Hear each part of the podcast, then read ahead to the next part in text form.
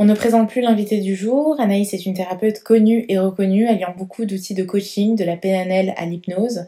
Aujourd'hui, elle nous parle de comment devenir la meilleure version de nous-mêmes, trouver l'équilibre, sortir de relations toxiques personnelles et professionnelles, et utiliser l'état liminal dans tous les aspects de notre vie. Tant de sujets que nous abordons ensemble. Je vous souhaite dès à présent une belle écoute.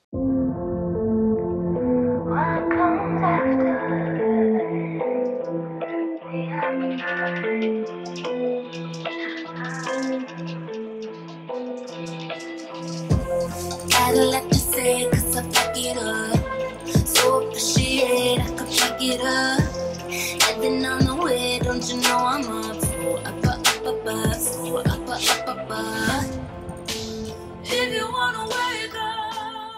Bonjour Anaïs, bienvenue et merci d'avoir accepté mon invitation. Bonjour Cassie, avec plaisir. Donc, je t'aurais présenté dans l'introduction de ce podcast, mais j'aimerais savoir d'abord comment toi tu te présenterais toi-même. Alors, euh, alors qui je suis? Alors moi, je, je, m'appelle Anaïs. J'ai grandi en France, puis en Angleterre. J'ai fait mes études en Angleterre. Aujourd'hui, j'habite à New York. Euh, mais je travaille toujours avec des Français. Moi, j'aime beaucoup mes racines françaises. Et aujourd'hui, malgré, malgré mon, lieu de vie et mon, environnement qui a un peu évolué, je, continue à travailler presque exclusivement avec des Français et en français. Donc, je suis bilingue et j'ai grandi en... Euh, je plutôt grandi en tant qu'adulte en, suivant euh, mes, passions. tu vois, j'ai d'abord été formée en tant que... J'ai fait une école de théâtre à Londres. Je fais un conservatoire d'art dramatique à Londres. Et puis, je me suis intéressée de plus en plus à la psychologie.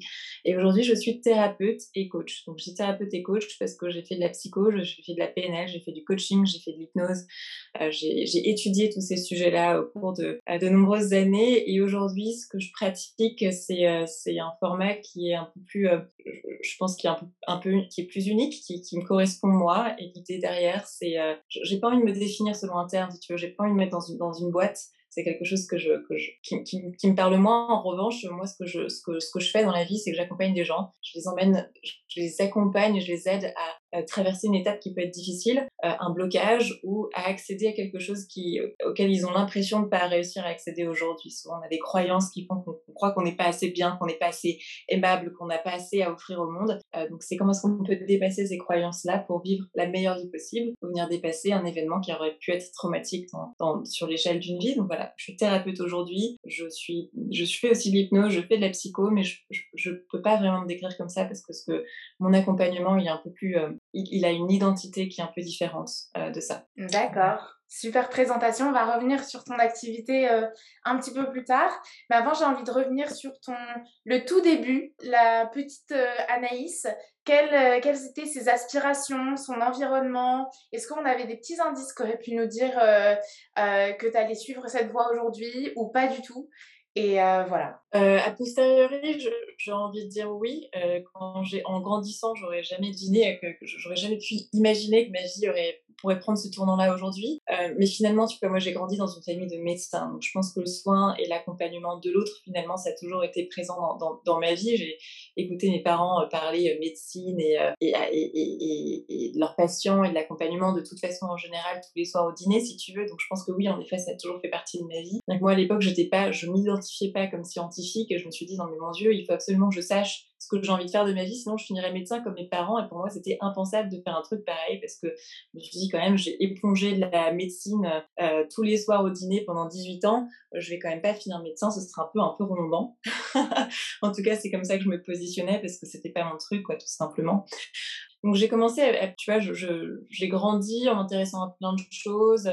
C'est vrai que j'avais un rapport à l'autre, tu vois, j'étais toujours celle qui était de bons conseils, celle avec qui on, on, allait se confier quand j'étais quand j'étais plus jeune. Au-delà de ça, j'étais surtout curieuse en fait. Moi, j'ai adoré, j'ai fait du théâtre euh, depuis assez jeune, donc j'ai adoré découvrir cet univers-là, apprendre à me connaître au travers des personnages de la scène. J'étais très curieuse, donc tu vois, j'étais toujours en train de découvrir l'autre ou les choses en général. Euh, donc je dirais une enfance, euh, voilà, on a tous évidemment on a tous des, des enfances avec leur, leur lot de de, choses qui vont pas, de trauma, qu'on le veuille ou non, c'est comme ça que ça se passe. Et une où, en tant, en tant qu'enfant, en tout cas, j'étais plutôt, je me décrirais comme curieuse. Voilà, comme curieuse, comme amoureuse de la vie. Euh, j'ai grandi avec quatre frères, donc euh, tu vois, j'étais, entourée par, par une énergie très masculine. Donc au début, je pense que c'était plus difficile pour moi que de, d'explorer la subtilité de l'énergie féminine. C'est quelque chose que j'ai fait plus tard dans ma vie, quand j'ai, quand j'ai déménagé à Londres pour faire mes études, où là, je me suis baignée dans un monde qui était euh, de yoga, de méditation, dans un univers qui était un peu différent. Mais voilà, en tant que petite fille, je dirais ça, je dirais la curiosité et l'envie de suivre mes passions. Tu vois, quand j'ai passé mon bac, j'ai passé plusieurs bacs, parce que je sais pas ce que je voulais faire, donc j'ai deux bacs. je devais partir vers euh, ou des sciences politiques ou du droit et en fait rien ne, rien ne prenait. Euh, je, me suis dit que la seule chose que j'avais vraiment envie de faire c'est du théâtre. Donc je me suis un peu battue avec mes parents à l'origine parce que voilà au, départ ça, ça passait pas trop. Euh, puis ils se sont rendus compte que vraiment c'était ce que j'avais envie de faire. Donc j'ai gagné cette première bataille. Ils m'ont dit bah tu fonces et si ça marche pas bah tu reviens tout simplement. Moi je décisionais à Londres parce que c'est ce qu'on m'avait recommandé à l'origine. On m'a dit bah écoute si tu veux faire du théâtre par à l'étranger, ce sera potentiellement plus porteur. Aujourd'hui, je suis très euh, reconnaissante. J'ai fait trois ans de conservatoire à Londres, donc j'ai eu beaucoup de chance. J'étais euh, prise au conservatoire à Londres. Il y avait, voilà, il, y avait, des, des auditions, fallait passer des auditions. Il y avait des milliers de personnes. Je pense que ma différence étant française, tu vois, je pense que ça a plutôt joué en ma faveur. J'ai un peu travaillé sur l'anglais à l'époque, mon anglais était vraiment pas, pas, bon du tout, si tu veux. Donc c'était euh, c'était une expérience assez intéressante. Ce qui, ce qui était très chouette dans cette période-là, c'est que j'ai pris la distance avec avec avec ma famille et avec l'identité que j'avais adoptée par défaut au sein de la famille. On, adopte tous une identité par défaut au sein de notre famille, en fonction de, du besoin au sein, du cercle familial, en fonction de la position que prennent nos frères et sœurs, en fonction de la position que prennent nos parents. Et s'émanciper, moi j'avais de la chance, j'avais 17-18 ans, tu vois, quand je suis partie de chez moi, s'émanciper, c'est prendre cette liberté-là, c'est tout d'un coup avoir, euh, avoir accès à une nouvelle identité, c'est s'autoriser à être la personne qu'on a envie d'être. Alors évidemment, il y a souvent des petits blocages, ça c'est voilà, le travail thérapeutique derrière qui me fait parler comme ça, évidemment on a tous ces blocages-là qui nous empêchent d'être à 100% nous-mêmes, mais on, découvre cette identité, cette personnalité petit à petit. J'ai de la chance parce que pour moi, c'est arrivé assez tôt. Donc, je suis partie loin, j'avais peu de contact avec ma famille, en tout cas pas autant que, ce que d'autres pourraient avoir, dans un univers qui était complètement différent, où j'avais un terrain neutre pour, pour redécouvrir qui j'étais. Évidemment, il y a eu des hauts et des bas, il y a des moments qui n'étaient pas faciles. Je me suis confrontée à plein de, voilà, plein de crises identitaires, de doutes, de, de troubles du comportement alimentaire, etc. Donc, c'est des choses que je, pense en tant, que femme, en tant que jeune femme, on peut rencontrer assez facilement au cours d'une vie. Ça m'a permis de me construire. Euh, j'ai évolué dans un milieu qui était, enfin, tu vois, je me suis fait plein de nouveaux amis dans un milieu qui était très différent du mien à l'origine, et c'est là où vraiment j'ai envie de dire que ma, mon identité a commencé à transparaître et à se définir. Donc voilà. Donc j'ai fait mes trois ans de conservatoire, j'ai eu la chance, j'ai commencé à travailler un petit peu en tant qu'acteur à la fin, à l'issue de ça. Évidemment, quand tu commences en tant qu'acteur, tu gagnes quand même pas beaucoup ta vie. Donc c'est là où j'ai commencé à étudier. Derrière, j'ai passé mon, euh, j'ai fait mon teacher training, on appelle ça le, le, le, diplôme qui te permet d'enseigner le, yoga. Je me, suis, je me suis formée dans plein de types de yoga différents, méditation, etc. Puis je suis rentrée en France en, étant, euh, en travaillant dans un centre de médecine euh, alternative. Donc, c'était un centre où on faisait de l'acupuncture, on faisait euh, des, massages, des massages thérapeutiques. Et moi, j'enseignais le yoga et la méditation là-bas. Je suis rentrée en 2016, juste, juste avant les attentats du, Bataclan. Donc, j'étais là, j'étais sur place pour accompagner aussi des, des, survivants, en fait, de cet événement qui était, qui était très, traumatique, très traumatisant hein, et, très traumatique pour eux, ça c'est sûr, puis pour toute la population en général. Et j'ai pris conscience à ce moment-là que en accompagnant cet, état méditatif-là qui nous entraîne dans un état qu'on appelle liminal, qui est un état différent, un état euh, altéré de conscience, on accède au mécanisme de l'inconscient, euh, on a des portes ouvertes sur l'esprit en général et on arrive à jouer avec l'esprit d'une façon particulière, à condition que la personne en face euh, soit consentante, à condition que ça fasse sens pour elle, évidemment. On a un, cerveau qui est hyper bien fait, qui, qui protège naturellement contre les choses qui, nous, paraissent pas bien alignées. Alors après, c'est, vraiment euh, c'est notre esprit critique qui nous aide à, lire ce qui est bon et ce qui est pas bon. On reviendra peut-être sur ces notions de bien et de mal, mais en tout cas, on a ce mécanisme à l'intérieur qui fait que on peut pas aller à l'encontre de nos, valeurs profondes, on peut pas aller à l'encontre de ce qu'on n'a pas envie de faire, tu vois. Mais dans le contexte d'un soin, en général, les personnes ont envie d'être accompagnées, elles ont envie d'aller mieux, et avoir accès à cet espace liminal, c'est une richesse inestimable. Et c'est euh, comme ça que j'ai pris conscience de. Déjà, je me suis, ça m'a fasciné, tu vois, ce, truc-là. Puis je me suis rendu compte à ce moment-là que euh, même quand je faisais du théâtre, tu vois, ce qui m'intéressait vraiment, c'est la psychologie des personnages. Donc là, je suis retournée à l'école, je me suis formée en hypnose, je me suis formée, j'ai fait de la psycho, la psychopathologie, de la PNL, du coaching. Enfin voilà, j'ai accumulé un peu les, outils pour, euh, pour, pour, pour, permettre, me permettre un jour d'accompagner les, gens d'une façon, euh, façon plus, plus riche que simplement la méditation le yoga. Euh, puis voilà, c'est comme ça que je suis devenue la personne que je suis aujourd'hui. D'accord. J'ai envie de revenir sur euh, une, une phase dont tu as parlé et, euh, et j'ai pas pu m'empêcher de, de me reconnaître et en même temps de, de, trop, de pas forcément trop comprendre. Je vais, je vais m'expliquer. j'ai, moi, personnellement, donc, tu as parlé de, du moment où tu es à, à, Londres et tu as pu te redécouvrir. Pour, pour le coup, euh, moi, j'ai changé aussi beaucoup euh, de lieux euh, en France et ailleurs, tu vois, au cours de ma vie. Et je me disais toujours, je vais pouvoir être une nouvelle moi, ça va être génial, etc. Et au final, j'étais toujours la même et j'avais toujours les mêmes problématiques, etc. Tu vois. Et donc, euh, j'aimerais savoir ton point de vue là-dessus. Euh, comment peut-être on, se trouve, euh, comment on devient cette personne, enfin nous-mêmes en fait, et peut-être la meilleure version de nous-mêmes à ce moment-là. Je ne sais pas si c'était déjà le cas, mais comment on, on, a on réussit à faire ce que toi tu as fait à Londres? Parce que, alors aujourd'hui, c'est différent, mais quand j'étais plus jeune, je peux dire que j'ai essayé et, euh, et ça se passait pas comme ça. Bah, si tu veux, cette, cette, cette question, elle est, elle est, plus compliquée que ce qu'elle qu'elle en a l'air, et c'est pas vraiment comme ça que ça se passe. Que ça, mmh moi, pour moi, en tout cas, ça s'est passé en plusieurs phases, c'est-à-dire que j'ai pas pris conscience tout d'un coup qu'il fallait que, que j'étais qu'il y avait une meilleure version de moi-même, si tu veux. Je pense que la différence entre toi qui, qui, change d'école potentiellement toujours avec tes parents. Moi, quand j'ai, changé de lieu de vie, j'étais plus avec mes parents. Donc déjà, il y, a, une énorme, une énorme différence entre suivre le, rythme de la famille avec sa famille et s'émanciper du cercle familial. Parce que le cercle familial, mine de rien, c'est, le premier, c'est le, premier, euh, euh, c'est la première chose qui vient sculpter ton identité. Si tu veux que tu le veuilles ou non, c'est comme ça que ça se passe c'est comme ça que tu vas, tu vas te forger ta compréhension, ta, ta connaissance de toi-même primaire entre 0 et 2, 0 et 4, voire 0 et 6 ans. C'est à ce moment-là, on prend notre position dans la famille, on, définit souvent, alors, identité par défaut, à moins qu'on ait des parents extraordinaires, parfaits, qui sont toujours en train de questionner cette identité, qui nous font grandir. Bah, tu vois, on, a exactement le, compte euh, d'attention, d'amour, de support, de questionnement, de challenge dont on a besoin pour devenir exactement la sublimation de notre identité, c'est extrêmement rare, si tu veux. C'est assez intéressant quand tu vas demander,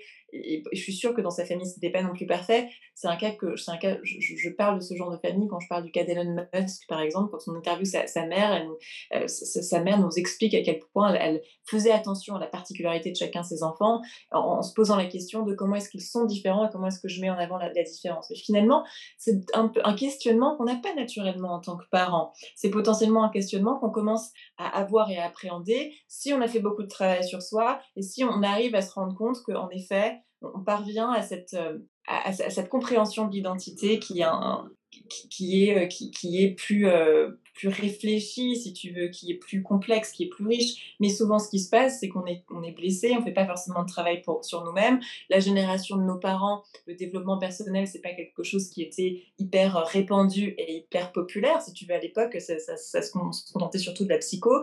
Les gens qui allaient voir des psys, c'était des gens qui avaient des problèmes ou qui étaient fous, si tu veux. Euh, donc, ce qui, ce, qui est, ce, qui ce qui est faux, ce qui est pas du tout, c'est pas du tout comme ça que ça se passe. C'est, c'est, c'est, heureusement, c'est plus le cas aujourd'hui. On commence à prendre conscience que c'est plus le cas aujourd'hui. Mais il y a une grande différence déjà entre la relation de nos parents et la nôtre, et toutes les générations antérieures évidemment. Et, donc cette compréhension de l'identité de l'enfant, elle a vachement évolué depuis. Nous, notre génération, nous qui grandissons avec nos parents, on est toujours à grandir dans un cercle familial. Nos parents, ils peuvent être extraordinaires, ils font ce qu'ils peuvent, ils font ce qui leur semble être juste. Et même les parents qui font de leur mieux, du mieux possible, ils nous laissent forcément des blessures, ils nous laissent forcément entendre que euh, on, existe au sein de cette famille avec une identité particulière, avec une fonction, et que c'est parce qu'on remplit cette fonction qu'on va être aimé, si tu veux. C'est très, très mécanique et que c'est comme ça qu'on a tendance à se positionner vis-à-vis -vis de notre propre famille c'est comme ça qu'on adopte ce que j'appelle une identité par défaut. Euh, et c'est là, c'est là la grande différence entre moi qui pars à Londres et qui tout d'un coup fait un, peu le vide. Et ça commence, si tu veux, mon identité, elle est absolument pas formée à Londres. Au contraire, elle, elle va se développer vachement par la suite. Et c'est à partir de c'est à partir du moment où je vais m'intéresser davantage à la psycho, que je vais faire mon propre travail, que je vais moi guérir, je vais m'intéresser à mes blessures personnelles, où je vais investir, et on va revenir sur cette notion d'investissement parce que c'est hyper important, c'est crucial, investir en moi pour découvrir qui je suis, quels sont mes talents, euh, quelle, quelle, est ma force dans la vie. Euh, euh, mais ça a commencé à, l'étape c'est une petite graine, si tu veux, en Angleterre. Tout d'un coup, j'ai pris conscience que peut-être il y avait un potentiel qui n'était pas exploité, que peut-être j'étais quelqu'un d'autre que ce que je pensais être.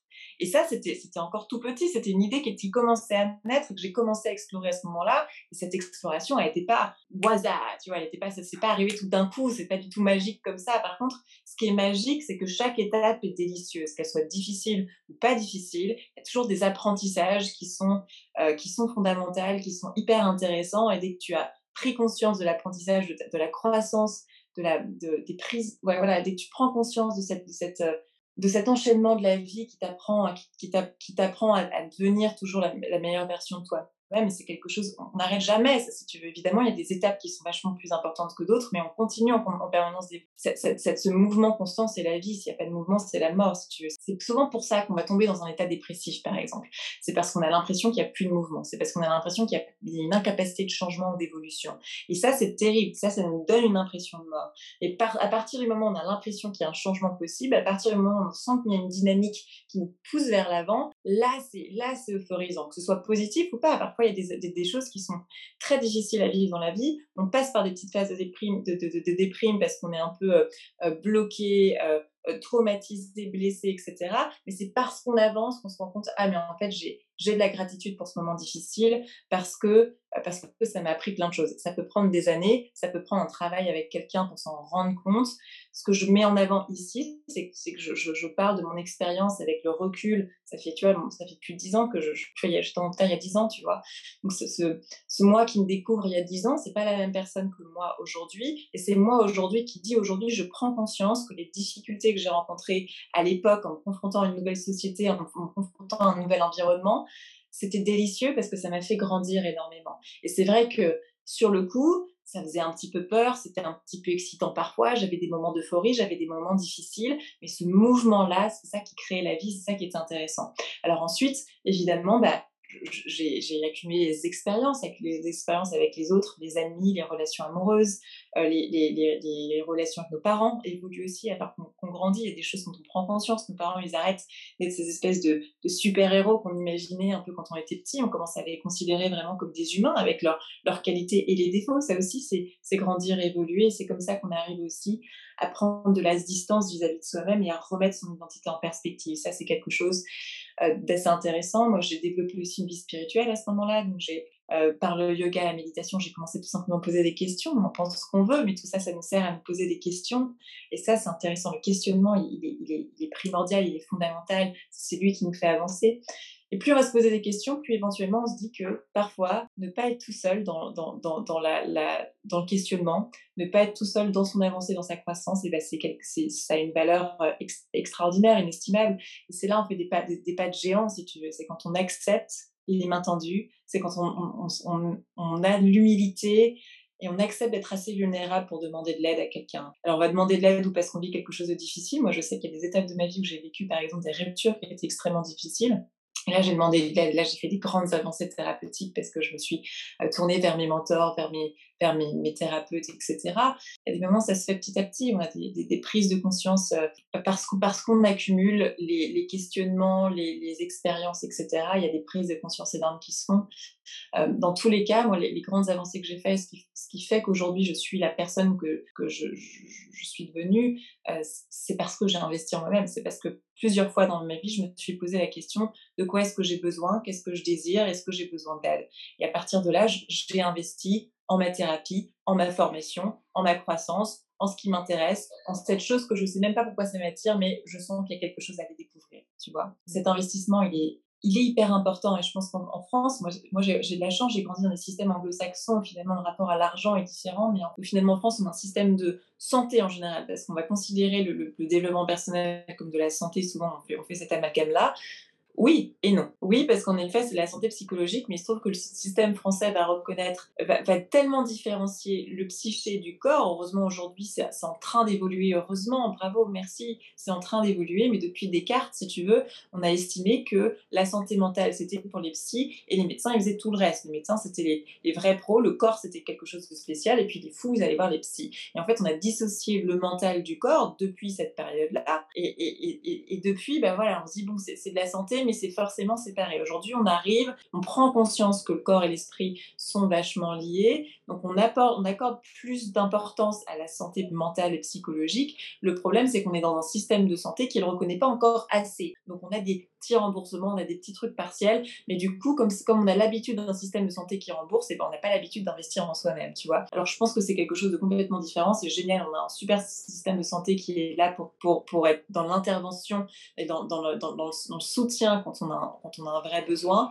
Whoop Petite euh, pause ici pour vous expliquer la situation. Nous avons été contraintes de reporter la suite de l'enregistrement pour cause de travaux dans la rue d'Anaïs. Donc la suite de l'enregistrement a lieu un autre jour, donc nos voix, nos énergies sont un petit peu différentes, mais le cœur et l'interview reste super intéressant. C'est parti, on poursuit. Et aujourd'hui, ça devient un besoin, une nécessité quand on vit une période, qu'on traverse une période difficile évidemment, mais aussi pour évoluer. Donc l'investissement en soi, il devient primordial et c'est quelque chose qu'on n'a pas l'habitude de faire, mais qu'on devrait prendre l'habitude de faire parce que c'est comme ça qu'on évolue, c'est comme ça qu'on fait des pas énormes en avant. Moi, c'est comme ça que j'ai évolué et c'est parce que j'ai investi des euh, des dizaines, voire peut-être même des centaines de milliers d'euros euh, dans, dans ma santé et dans mon épanouissement. Euh, chaque fois que je gagne de l'argent, je le réinvestis, c'est sûr. Aujourd'hui, j'arrive à mettre de l'argent de côté euh, parce que j'ai évolué, mais c'est parce que j'ai réussi à investir régulièrement en moi qu'aujourd'hui, j'ai une vie qui m'éclate, j'ai un boulot que j'adore et que je suis devenue, que je deviens un peu plus tous les jours la, personne que j'ai envie de, de devenir.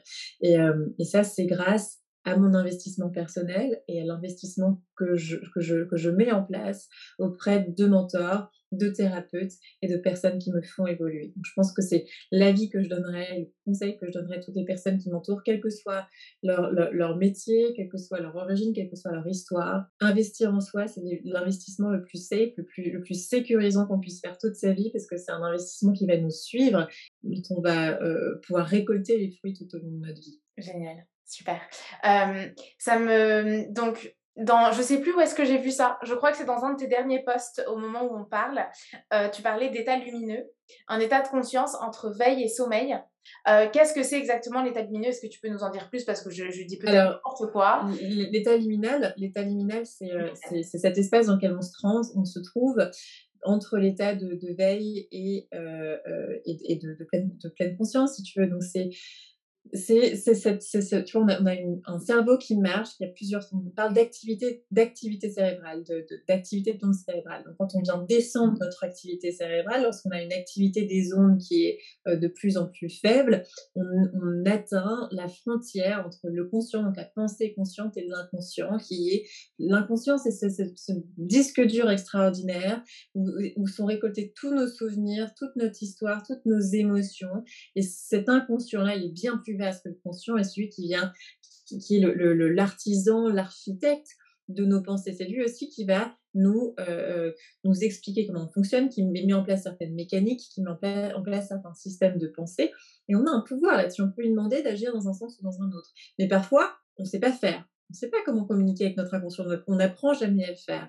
Et donc, entrer dans un état de conscience liminale, c'est ouvrir les portes de l'inconscient et pouvoir lui donner des injonctions, lui proposer des nouvelles situations, des nouvelles façons de penser ou d'agir. Donc, quand on a pris l'habitude, par exemple, de penser que je suis pas assez fort, je suis pas assez bon, de toute façon, euh, je, je trouverai jamais quelqu'un euh, euh, de, merveilleux pour partager ma vie. De toute façon, je suis moins fort que les autres. De toute façon, je suis pas assez ou pas si. Euh, quand on a ce, type de pensée, de croyances limitantes, ces, croyances limitantes, elles font partie de notre système inconscient. Donc, toutes nos actions vont, vont, vont être pensées, vont être programmées en fonction de cette pensée-là. Parce que le cerveau, il a tellement eu l'habitude qu'on lui donne cette injonction-là, il a tellement eu l'habitude qu'on pense avec cette croyance-là toute sa vie, il va, il, va, il va juste te donner une mécanique pour vivre en fonction de cette croyance. Bah, tiens, euh, Julie, elle pense qu'elle n'est pas, pas assez bien. Bah, je vais lui prouver qu'elle a raison. Je vais mettre en place toute une mécanique pour lui faire, pour lui prouver qu'en effet, elle n'est pas assez bien. Donc cet espace liminal, qu'est-ce que c'est? C'est cette, c'est cette, ces porte de l'inconscient que qui, par une activité cérébrale ou par des pratiques particulières, alors oui, ça peut être en état d'hypnose, ça peut être dans un état méditatif, ça peut être aussi parce qu'on a l'habitude de travailler entre conscient et l'inconscient. Naturellement, tous les jours, on entre dans un état liminal, on entre dans un état de ce qu'on appelle de transe. Quand on rêvasse, quand on a le nez contre la vitre, quand on prend le train et qu'on rêvasse, on est déjà dans un état liminal on a accès à notre inconscient, on a accès à plus d'imaginaire. Là aussi, on peut pousser les portes c'est le moment où on peut créer une nouvelle réalité. Mais tous les jours, on peut aussi venir influencer, notre inconscient en proposant des injonctions différentes, en venant se répéter je suis le meilleur, par exemple. C'est bête, mais à force de se répéter ça, le cerveau il est hyper mécanique et il adore la répétition, il adore ce qui devient familier. Donc plus on répète quelque chose, plus ça devient familier. Donc oui, tu peux pousser les portes de l'inconscient et venir changer une croyance, venir influencer une croyance en disant attends, écoute Julie, regarde, en fait, tu es extraordinaire pour telle et telle raison, et on vient soigner ce traumatisme-là, on vient changer ta réaction émotionnelle à ci à ça. Donc tu peux pousser les portes et venir rafistoler, venir faire des travaux dans ton inconscient comme ça. Tu peux tu peux faire, tu peux jouer entre l'équilibre conscient-inconscient, tu peux venir proposer à ton inconscient de nouvelles mécaniques sans forcément pousser les portes, juste en en ouvrant la fenêtre pour faire un courant d'air. Et ce courant d'air-là, c'est l'image du euh, de, consciemment moi qui me répète tous les jours, euh, euh, je, mérite, je suis, je suis quelqu'un d'extraordinaire, je suis aimée, je suis importante. C'est bête, parfois c'est des, des, croyances qu'on n'a pas assez. Soit si je te demandais peut-être Cassie de, de, de, répéter dix fois à haute voix, je suis quelqu'un d'extraordinaire, ou je suis aimée, ou je suis fière de moi, potentiellement, il y a des affirmations qui vont sonner un petit peu visible, je suis pas sûre que je suis pas sûre d'y croire. Tu vois, cette croyance-là est importante parce que c'est ce qui forge ton identité, c'est ce qui forge ta façon d'agir dans le monde. C'est ces, choses-là qui, sont comme des piliers dans ton inconscient. Là, Cassie, elle aime pas penser qu'elle est aimable. Cassie, elle aime pas penser qu'elle est fière de soi. Donc, on va pas, moi, en tant que cerveau, je vais pas lui donner l'accès à la confiance, par exemple. Ben, si tu changes ça et si tu viens te répéter des injonctions positives en disant je suis quelqu'un d'extraordinaire, je suis digne d'être aimé, je suis quelqu'un de fort, je vais trop bien réussir cet examen, j'ai toutes les, j'ai tous les, toutes les clés en main pour réussir cet examen, etc. Ton cerveau, il commence à intégrer une réalité différente et il met en place un système qui va te permettre de réussir. Il va mettre en place une stratégie ou un système de pensée qui vont venir flatter ta croyance. Mmh. Donc si, si au début tu vas te dire bah je suis fière de moi, si au début ça, ça passe pas, à force de le répéter, ton cerveau se dit Ah, mais je savais pas que Cassie ou que Julie, elle voulait être fière d'elle. Bah, très bien, maintenant j'ai compris. Julie, elle va être fière d'elle. Bah, je vais lui envoyer plein de pensées pour lui prouver qu'elle vaut quelque chose. Je vais lui envoyer plein de pensées pour lui prouver qu'elle peut être fière d'elle. Si Julie arrête pas de se dire euh, euh, je, suis, je suis trop nulle, le cerveau va se dire Ok, bah, Julie, elle a envie de penser qu'elle est trop nulle. Bah, je vais lui envoyer ce type de pensée-là. Tu vois, donc en fait, qu'est-ce que c'est que cet aspect liminal-là, cet état liminal? C'est l'entre-deux. Mmh entre-deux que tu vas trouver quand tu fais en effet de l'hypnose, quand tu fais euh, de la méditation, quand tu fais ce qu'on appelle une pratique que j'adore qui s'appelle le yoga nidra, euh, qui, qui, vient travailler justement sur l'activité des ondes cérébrales, qui passe des ondes hautes aux ondes basses, aux ondes hautes aux ondes basses et qui nous permet euh, de, de, venir apaiser, de venir rebooter un petit peu en inconscient stressé, anxieux,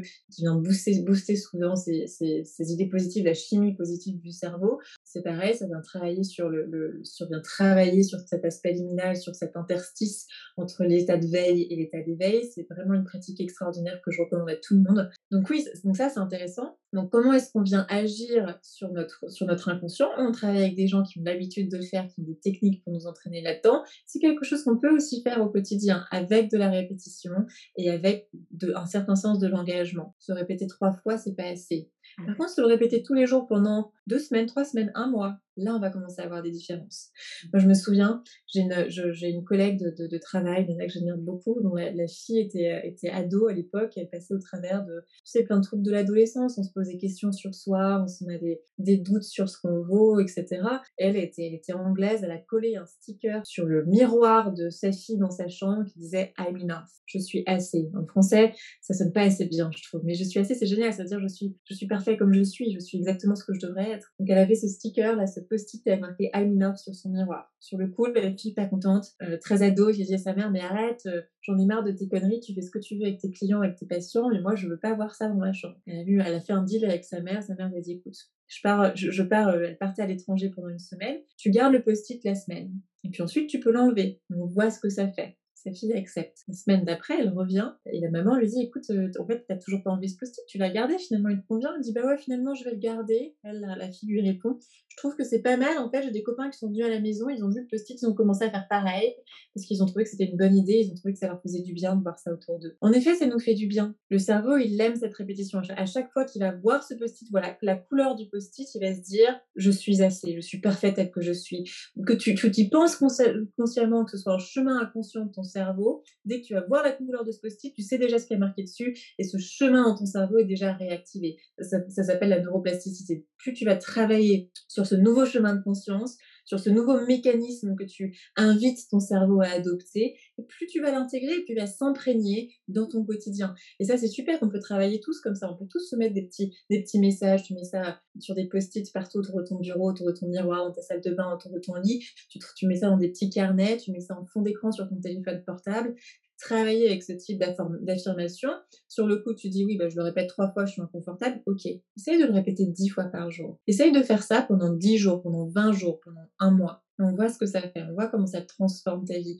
Tout simplement parce que c'est comme ça que le cerveau fonctionne. Le cerveau, il fonctionne par la répétition, il fonctionne par l'injonction, et c'est comme ça qu'on invite petit à petit une nouvelle mécanique à l'intérieur de nous. Alors évidemment, parfois, il y a des traumatismes, il y a, des, il y a des, euh, des, blessures, des blessures importantes du passé qui viennent rendre plus compliqué ce cheminement-là, qui viennent nous semer un petit peu le doute. Alors le doute, il existe, c'est ok, plus on répète et plus on va faire diminuer le doute. C'est vrai que parfois, le traumatisme, ça fait qu'on va ou prendre plus de temps avec nos affirmations. On a besoin de plus d'informations, c'est ok, tu peux avoir autant d'affirmations que tu veux. On a besoin de faire un petit travail traumatique pour accélérer, la, accélérer les choses. Mais oui, alors quand tu, quand tu me parles de qu'est-ce que c'est que cet état liminal, c'est cet interstice, c'est cette, cette, limite, c'est cette, c'est cette frontière entre le conscient et l'inconscient. Et jongler avec cette frontière, rendre le, le, cette, cette frontière-là perméable, laisser le conscient proposer des choses à l'inconscient et travailler avec l'inconscient pour bien influencer notre conscient, ça, c'est mon travail, c'est ce que je fais au quotidien. Et c'est fabuleux de, de, savoir manipuler ça parce qu'on transforme la vie des gens. On transforme, moi j'ai transformé ma vie comme ça. On transforme notre façon de percevoir le monde, on transforme notre façon de percevoir l'autre, on transforme notre façon de se percevoir soi-même. Et à partir du moment où tu as ce pouvoir-là, tu peux faire ce que tu veux avec ta vie. Tu peux mmh. jongler comme tu veux avec ta vie. Donc ça, c'est ça, c'est chouette. Super. Donc, tu as réuni au cours de ton parcours, en fait, plusieurs outils. Aujourd'hui, tu en utilises plusieurs, du coup, avec euh, tes clients aussi. J'aimerais savoir euh, comment tu as créé ton offre? C'est vrai que parfois, on a envie de se lancer et on se dit, euh, je sais pas quoi offrir, il faut être assez clair par rapport aux clients, etc.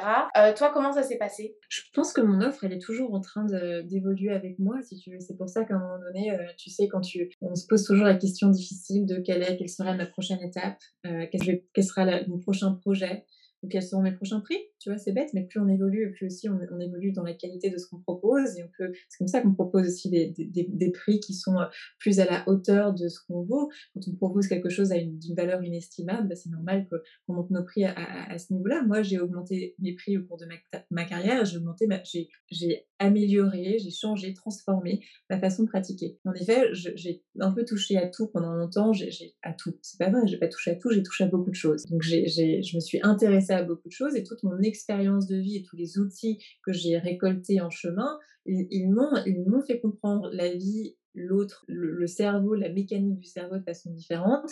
Et aujourd'hui, ce que je pratique, c'est un mélange de, euh, de, thérapie, de psychologie à tendance jungienne, euh, de d'hypnose, de, PNL, de coaching. C'est un mélange de tout ça. Et, et ce serait pas juste de dire que je fais qu'une chose ou qu'une autre. Moi, je fais tout ça. Moi, je fais de la thérapie. J'utilise tous les outils qui sont accessibles, qui sont, qui sont accessibles pour moi, les outils que je me suis appropriés pour accompagner l'autre, pour accompagner mes clients, pour accompagner la personne que j'ai en face de moi au travers d'une évolution. Et ce serait hyper limitant de se dire, bah, je fais que de l'hypnose. Si je me contentais de faire de l'hypnose, parfois, il y a des gens euh, qui n'ont pas besoin d'hypnose, il y a des gens qui sont pas assez en confiance encore, il y a des gens qui répondent super bien à l'hypnose, il y a des gens qui ont besoin d'autres choses, il y a des gens, des gens qui ont besoin de certaines prises de conscience.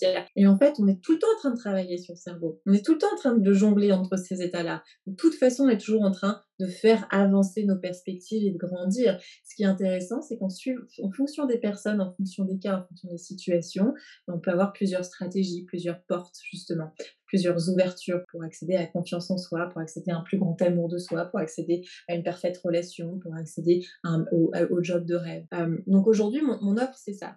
Mon offre, c'est c'est un, mélange de tout ce que la vie m'a appris. Et c'est une, formule qui, je pense, m'est propre parce qu'elle est, veux, c'est moi j'aime bien comparer euh, notre existence actuelle et ce que je fais comme un super, un super joli gâteau qui est fruit en fait de tous les ingrédients que j'ai milieu au cours de ma vie. Donc c'est ce gâteau-là que j'ai envie d'offrir au monde. Et il est possible, comme je continue toujours à me former, à évoluer, que demain j'offre une, une, pluralité de gâteaux, des gâteaux un petit peu différents, un gâteau un peu amélioré. Et moi, je trouve que ça, c'est fascinant, tu vois. Aujourd'hui, je fais beaucoup d'accompagnement euh, euh, individuel, j'adore ça. C'est vrai que je m'intéresse de plus en plus au format groupe. Donc, j'ai je, organisé pas mal de, retraites dans ma vie. J'adore le format retraite. Donc, les retraites, c'est ces séjours au travers desquels on a l'occasion d'évoluer sans s'arrêter. C'est à la place d'avoir une heure ou deux heures avec ton thérapeute et ensuite tu retournes à ta vie normale, tu travailles de ton côté, ce qui est génial aussi, hein, c'est une formule qui marche très très bien. Mais là, on propose une autre formule. On n'a pas le temps de revenir à la vie, à la vie euh, quotidienne. On continue d'avancer, on continue d'avancer avec un groupe qui avance au même rythme que nous. Et ça, c'est hyper inspirant et c'est vrai ça, fait faire des, des pas géants. Donc j'adore ce genre d'expérience-là. Et je pense qu'il peut se diversifier davantage, euh, sans créer davantage du développement personnel autour de problématiques, de thématiques particulières. Donc, je, sais que dans le futur, moi, je vais m'orienter euh, autour de programmes de groupe, que ce soit et ou en ligne ou euh, en direct sous le format d'une retraite. Euh, c'est des formats sur lesquels je, travaille. J'aurais aimé pouvoir les proposer plus rapidement que ce que je fais, mais je pense que tout prend le temps qu'il faut. Donc, je suis en train de travailler dessus et j'espère pouvoir proposer plus de programmes de groupe, donc avec des, tarifs aussi qui soient différents, une thérapie individuelle. Donc ça, c'est chouette, ça, ouvre euh, la thérapie à un, public encore plus large qui sera ou intéressé par un format différent ou intéressé par des prix différents, parce qu'en effet, un accompagnement individuel et un, accompagnement groupe, bah, c'est pas forcément le même investissement. Donc voilà, donc je, je, pense qu'on est tous en effet le, fruit de ce qu'on comprend au quotidien et de, la façon dont on évolue. Là, je peux rebondir du coup sur euh, l'importance de se faire coacher, de se faire aider, d'investir en soi-même. C'est parce qu'on investit en soi-même qu'on peut venir euh, upgrader, si tu veux, venir améliorer, venir euh, élargir notre offre également. C'est parce qu'on devient quelqu'un de nouveau. Évidemment, il y a l'école de la vie, et derrière, il y a tous ces investissements, cette curiosité naturelle qu'on a pour pour se faire grandir soi-même, mais forcément des choses qu'on retransmet derrière. C'est parce que ma qualité devient plus importante, c'est parce que je deviens meilleure dans ce que je fais, c'est parce que je me diversifie, que je suis capable d'avoir un panel plus large euh, euh, d'offres et que je, deviens plus compétente dans, le, travail que je fais. Génial. Du coup, euh, bah, tout simplement, du coup, tes offres, comme tu, nous les as expliquées, j'imagine que c'est comme ça que tu les expliques aussi de manière générale tes clients potentiels. Est-ce que c'est comme ça aussi que tu expliques euh, la progression de tes tarifs? Parce que parfois on, a, on peut avoir des clients et nos tarifs augmentent et c'est pas forcément facile à comprendre pour tout le monde. Toi, comment tu as fait ça? Comment tu as fait euh, cette évolution? Peut-être euh, au début c'était différent qu'aujourd'hui. Est-ce que oui, au début c'était différent, absolument. Je, je, pratiquais pas les mêmes tarifs au début qu'aujourd'hui et je pense que même aujourd'hui, je, tu vois, quand je vais revoir mes, formules, je pense que mes, tarifs vont évoluer. Je, je, parle, je pas forcément de juste d'une augmentation de prix. Je pense que ma façon de pratiquer aussi évolue en permanence. Euh, donc je pense que j'aurai de nouvelles formules à, proposer bientôt. Ça c'est intéressant. Mais comment est-ce qu'on fait évoluer ces prix? Bah, Tout simplement quand on estime qu'on vaut plus que ça, quand il y a quelque chose en toi qui dit bah, en fait je suis douée dans ce que je fais, bon, ce que je fais a un impact. Euh, je, quand tu deviens conscient de ta valeur, ça, vient aussi du travail qu'on fait sur soi, et quand on est conscient qu'on fait un super boulot, quand on, est conscient que la valeur de ce qu'on donne euh, à l'autre, euh, c'est inestimable, c'est quelque chose de qualité, on, vaut plus. Mmh. Cette question d'argent, la de valeur, elle est, elle est pas, pas un sujet. Malheureusement, surtout en France, l'argent c'est un sujet qui est tabou. On n'a pas envie d'en parler. L'argent c'est quelque chose d'extraordinaire. C'est une énergie, c'est une énergie qui circule, c'est une énergie qui fait partie de nous, c'est une énergie qui nous fait évoluer, c'est une énergie qui nous permet de grandir, de faire plus de choses. Moi, je sais que j'ai investi beaucoup de l'argent que j'ai gagné pour devenir meilleure. C'est comme ça que je récolte les fruits de ça. C'est quand j'augmente mes tarifs, quand j'estime qu'en effet, là, j'ai passé un cap où quand je travaille euh, une heure, deux heures à ce prix-là, je ne me sens pas reconnue pour ce que je transmets. C'est là où tu dis, OK, là, j'ai besoin d'augmenter mes tarifs. Mmh quand on a un petit trouble, quand on a un petit problème avec la façon de s'évaluer ou avec la notion d'argent en soi, pourquoi est-ce que c'est bizarre? Parce que c'est pas confortable, c'est pas familier. En France, par exemple, c'est pas familier que de parler d'argent, c'est pas familier que de parler de tarifs en permanence. Le cerveau adore, encore une fois, le cerveau adore la répétition, donc il adore ce qui est familier. Donc si ce qui est familier pour le cerveau, c'est euh, que l'argent c'est tabou, que c'est pas bien d'en parler, que c'est gênant, c'est ce qu'on va ressentir en parlant d'argent. Et puis on va venir banaliser ça, puis on va en parler justement, puis on va parler avec notre banquière, puis on va parler avec nos clients, puis on va parler de soi avec cette notion-là d'argent. Au début c'est inconfortable, on commence à le faire de plus en plus. C'est comme les petits post-it que tu mets partout autour de toi. Plus tu vas le faire, et plus ce sera facile. Donc ce qu'il faut faire, c'est commencer à le faire. Si tu passes ta vie à écrire un petit, une petite, euh, un petit chiffre sur un, morceau de papier, puis le, tendre à l'autre parce qu'on n'a pas envie de le parler, parce qu'on a honte, non, c'est pas comme ça qu'on assume sa valeur. C'est génial. L'argent que tu récoltes, ça veut dire que ta valeur évolue. C'est une espèce de preuve. C'est quelque chose qui vient souligner ça, qui vient souligner le fait que tu es en train de resplendir. Et c'est extraordinaire que tu faire évoluer sa valeur. Ça veut dire que tu es capable de donner quelque chose de magnifique au monde. Et ne pas le faire, ce serait priver le monde de quelque chose d'extraordinaire. Donc si, il faut le faire. Il faut le faire, il faut laisser le monde grandir avec nous. Si le monde s'autorise, si, une personne en face, a envie d'investir en tes services parce qu'elle a envie de grandir à ta hauteur, elle a envie d'investir au juste titre, elle a envie de savoir que ce en quoi elle investit, c'est quelque chose d'extraordinaire. Si tu proposes quelque chose d'extraordinaire et que tu, euh, tu, tu, fais payer 20 euros, 30 euros, 50 euros pour ça, alors que c'est quelque chose qui change la vie des gens, on n'a pas l'impression d'investir dans quelque chose d'extraordinaire. Et c'est aussi ce que tu récoltes. On a besoin d'avoir l'impression d'investir dans quelque chose extraordinaire.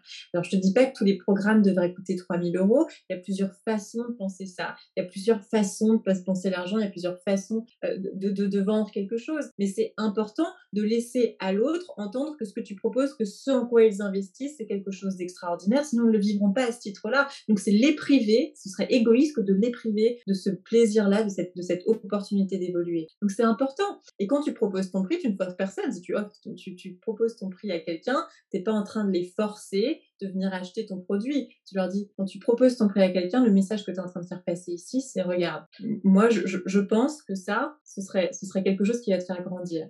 Moi, je pense que faire cette thérapie, que faire cette expérience, que vivre ce truc extraordinaire, c'est quelque chose qui, qui, va te faire grandir et tu le mérites. Mmh Parce que tu le mérites, peut-être que tu as envie d'investir là-dedans, peut-être que tu as envie d'accéder à ce plus beau, beau, niveau de conscience, à cette, cette, vie extraordinaire-là qui t'ouvre les bras, tu vois. Donc, c'est leur proposer, c'est leur ouvrir une porte vers un bonheur plus grand. Si tu le fais pas, ils n'ont pas d'occasion de le faire. Proposer tes prix à la hauteur de ce que tu vaux, c'est positif dans les deux sens. C'est positif parce que toi, ça va te pousser à toujours à continuer à évoluer, à être fier du travail que tu fais. Pour eux, c'est pour leur, faire réaliser de la qualité de ce en quoi ils investissent. Et si tu fais pas ça, on réalise pas. Si tu fais pas ça, on vient faire le travail à moitié. On a moins confiance en. On n'a pas envie d'un truc pareil. On a envie de se rendre compte qu'on investit dans un truc extraordinaire. On a envie de se rendre compte que quand on nous propose quelque chose d'extraordinaire, c'est parce que la personne en face de toi, elle te dit waouh, je vois en toi le potentiel, un potentiel d'évolution extraordinaire. Ça, c'est génial, tu vois. Donc, donc non, il, faut, enfin oui, plutôt, il faut absolument euh, euh, réussir euh, à, à, offrir au monde ce qu'on vaut vraiment. Et c'est en pratiquant des prix qui sont justes qu'on leur offre cette qualité-là. Si on se diminue en permanence, on diminue l'impact que ça a sur eux également. Est-ce que ça fait sens que je te raconte ici? Assumer ce tarif-là, c'est un impact sur toi. Tu as besoin si tu, si tu vends quelque chose d'extraordinaire, tu as besoin de montrer que c'est extraordinaire. Si tu le dis à demi-mot, ça devient moins extraordinaire, tu vois. Donc là, tu as un petit exercice super à faire avec tes post-it, écris sur tes post-it de partout. Je suis quelqu'un d'extraordinaire, je propose un service extraordinaire, je change la vie des gens, mon, service n'a pas, pas de prix, la, valeur de mon service est inestimable. Ça, ça me parle à 100%, j'ai envie de rebondir avec une anecdote parce que tu parles euh, beaucoup formation, euh, euh, investissement sur soi, etc. J'ai envie de rebondir parce que c'est valable pour tout. Je pense que c'est valable aussi dans la restauration, etc.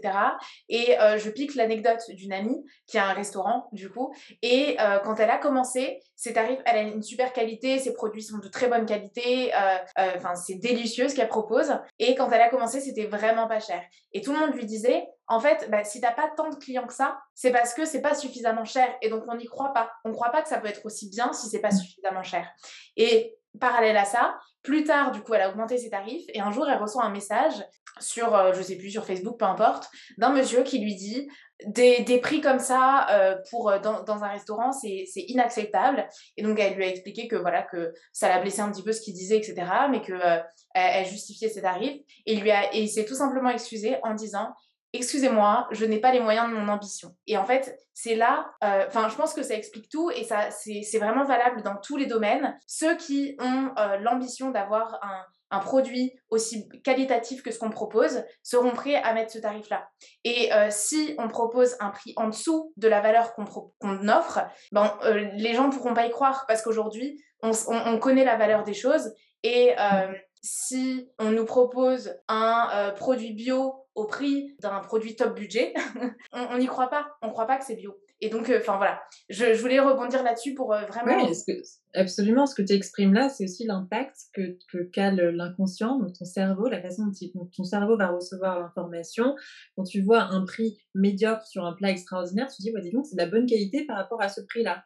Mmh. Euh, c'est la seule chose que tu dis. Quand tu viens investir dans un truc extraordinaire, ton palais se, se, prépare à quelque chose d'extraordinaire. Donc, quand tu vas investir dans une expérience particulière, tu te prépares à l'expérience particulière. Si tu payes 200 euh, euros pour une retraite de yoga, en sachant que tout est payé, potentiellement, tu vas recevoir un truc médiocre. C'est exceptionnel, tu te dis, tiens, il y a un problème. Ou si tu recherches quelque chose d'exceptionnel, tu vas pas rechercher une, retraite qui, coûte 250 euh, euros pour, pour, pour 4 jours. On ne sait pas ce que ça coûte, ça, ça couvre à peine, à les frais de nourriture, ça, tu vois. Donc, tu te dis qu'il y a quelque chose qui cloche. En effet, tu as besoin de pouvoir estimer ça à la juste valeur des choses, mais c'est aussi une façon pour toi de te préparer à le recevoir. Et te préparer à le recevoir, ça vient amplifier la qualité de ce que tu reçois. Donc c'est hyper, c'est hyper important. Il y a le pendant, il y a l'avant, il y a l'après. Et c'est comme à chaque fois que tu te formes, de toute façon, à chaque fois que tu vis une expérience pour toi-même, ça vient ajouter. Si tu veux, pour, c'est cet investissement, c'est quoi? C'est pas de l'argent que tu perds, c'est de l'argent que tu gagnes différemment. C'est euh, quand, quand, moi j'investis dans une formation, si j'investis dans une formation qui me coûte 6 000 euros ou 15 000 euros, c'est 15 000 euros qui se rajoutent à ma valeur à, ma valeur à moi, plus parce qu'en plus de, de ce que je comprends de ça, a ce que j'en fais. Et là, je crée une valeur supplémentaire. Donc en fait, quand tu investis en toi, tu n'es pas en train de perdre de l'argent, tu ajoutes cet argent à ta valeur personnelle. C'est comme ça qu'on voit les choses. Quand je me, m'offre un, un, un, restaurant de qualité, quand je m'offre une nourriture de qualité, une nourriture bio, je viens ajouter de la valeur à mon patrimoine, à mon corps. Je viens vivre une expérience exceptionnelle. Potentiellement, tu vas te préparer à cet événement de façon un petit peu différente que quand tu vas euh, euh, au restaurant dans lequel tu vas tous les jours pour manger à midi, par exemple. Tu ne te prépares pas de la même façon. Ton cerveau, il n'accepte pas les choses de la même façon. À moins que tu te fasses passer le message de dire ce restaurant, il a un tout petit prix, mais en fait, c'est quelque chose d'extraordinaire, tu vas voir. Si tu as un ami qui t'emmène dans un petit bistrot comme ça et qui te prépare pendant trois jours en disant tu vas voir, c'est extraordinaire, là, tu as vu l'expérience extraordinaire. Pourquoi? Parce qu'on t'a donné ce message-là. Le prix, il a l'intention de ce message. Le prix, c'est ton pote qui dit, tu vas voir, ça va être extraordinaire. Donc si le prix, il est juste, il va t'inviter vers une expérience extraordinaire. Tu vis à New York aujourd'hui. Euh, J'aimerais savoir euh, comment à la base tu as créé ta, clientèle, euh, comment tu l'as gardée, comment tu as continué à la développer depuis l'étranger? Alors, à l'origine, moi, je pratiquais sur, sur Paris, donc en fait, c'était surtout du bouche à oreille. c'est assez intéressant parce que c'est vrai que ça a beaucoup évolué au cours des dernières années, notamment grâce et à cause du Covid, ou à cause et grâce, je ne sais pas dans quel sens on formule ça. donc au début, j'avais surtout une une, clientèle locale, parisienne, et mes clientèles se faisaient surtout sur du bouche à oreille. Et c'est tout ce que je faisais. J'ai toujours, euh, j'ai eu plus de mal à l'origine à m'intéresser aux, réseaux sociaux, tout simplement parce que je ne me reconnaissais pas au travers de ce média-là. C'est quelque chose que je suis en train de, travailler aujourd'hui. Je travaille avec une nana super qui, qui, me travaille avec moi sur mon, design et mon identité graphique, etc. pour justement être capable de proposer davantage de programmes. À l'époque, j'en ressentais, ressentais tout simplement pas le besoin. Quand on fait du bouche à oreille, on n'a pas forcément besoin d'avoir une carte visite virtuelle. Puis le Covid est arrivé. Euh, il se trouve que voilà, j'ai une histoire euh, assez, assez intéressante au, moment du Covid. Moi, j'organisais une, un, séjour, je faisais partie de l'organisation, un séjour en Amérique centrale quand le Covid a, explosé. Euh, et puis on a, on a renvoyé, après au moment du Covid, on a renvoyé tout le monde chez eux, on est resté nous sur place, on est resté coincés parce qu'il n'y avait plus d'avions qui partaient pour l'Europe. Donc j'avais deux solutions, ou attendre un avion de rapatriement, on ne sait pas si ça va arriver un jour, ou repartir et rester un vol pour New York. Il se trouve que j'avais des amis à New York, j'avais beaucoup de chance d'avoir des amis à New York à ce moment-là. Donc je suis partie pour les États-Unis avec l'idée qu'il me sera plus facile de rentrer en France depuis les États-Unis que depuis le Nicaragua où j'étais à l'époque. Et du coup, je suis repartie pour New York. Et il se trouve que trois semaines plus tard, j'ai rencontré complètement par hasard euh, l'homme qui est aujourd'hui mon mari, parce qu'on s'est marié il n'y a pas longtemps. Euh, donc je suis restée à New York par, par amour, tout simplement. Donc je suis rentrée en France quelques fois, j'ai fermé mon bureau et j'ai expliqué à ma clientèle que j'avais à l'époque que désormais on allait travailler en ligne. Et c'est intéressant parce qu'en fait j'adore ce format-là. C'est-à-dire autant je vais bien accueillir les gens dans un espace particulier, finalement on, a plusieurs formats ici aussi. L'espace particulier on le trouve pendant la, retraite par exemple ou pendant un truc physique. Quand on fait, quand on fait, euh, quand on fait un, suivi, un accompagnement euh, thérapeutique euh, individuel, on est super bien depuis chez soi en fait. Pourquoi? Parce qu'on n'a pas à prendre le métro jusqu'à chez moi et puis ensuite tu reprends le métro pour retourner chez toi et peut-être que tu es un peu justement encore dans cet état liminal, tu n'as absolument pas envie de retourner dans le métro. Ce qui est super dans un accompagnement à distance, c'est que tu te prépares, tu peux prendre 15 minutes avant ta séance, tu peux avoir ta boisson préférée à côté de toi, tu peux être déjà dans un environnement que tu trouves sécurisant parce que la sécurité c'est très important quand on fait un travail euh, thérapeutique et notamment un, travail de traumatologie par exemple, de, gestion des, traumas. Donc ça c'est intéressant. Moi, en fait j'adore j'adore le fait que les gens soient chez eux, qu'ils aient le temps de se préparer, de recevoir et d'intégrer. Et quand on a, moi j'ai mon petit mon petit cabinet à Paris, j'ai pas cet espace là pour. J'aimerais pouvoir leur, leur, proposer un salon à côté dans lequel ils aient encore leur intimité et puissent se reposer avant de rentrer chez eux. Et c'est pas comme ça que ça se passe. Là, on a la liberté de faire ça comme ça et ça marche tout aussi bien à distance de toute façon. Donc en fait, je me suis un petit peu réorientée vers le format euh, euh, en ligne. Là, en fait, j'ai fait un peu de pub de mon côté. Euh, j'ai fait un petit peu parler de moi en envoyant des messages, en envoyant des mails par-ci par-là, en rappelant des gens qui m'avaient qui m'avaient convoqué un temps, qui m'avaient demandé des informations un temps. Donc suis fait juste un petit peu plus de. Je, suis allée à la rencontre de, mes patients et j'ai proposé mes services davantage, euh, en me disant qu'il faudrait bien que je m'oriente vers le, l'Instagram à un moment donné parce que ce serait intéressant.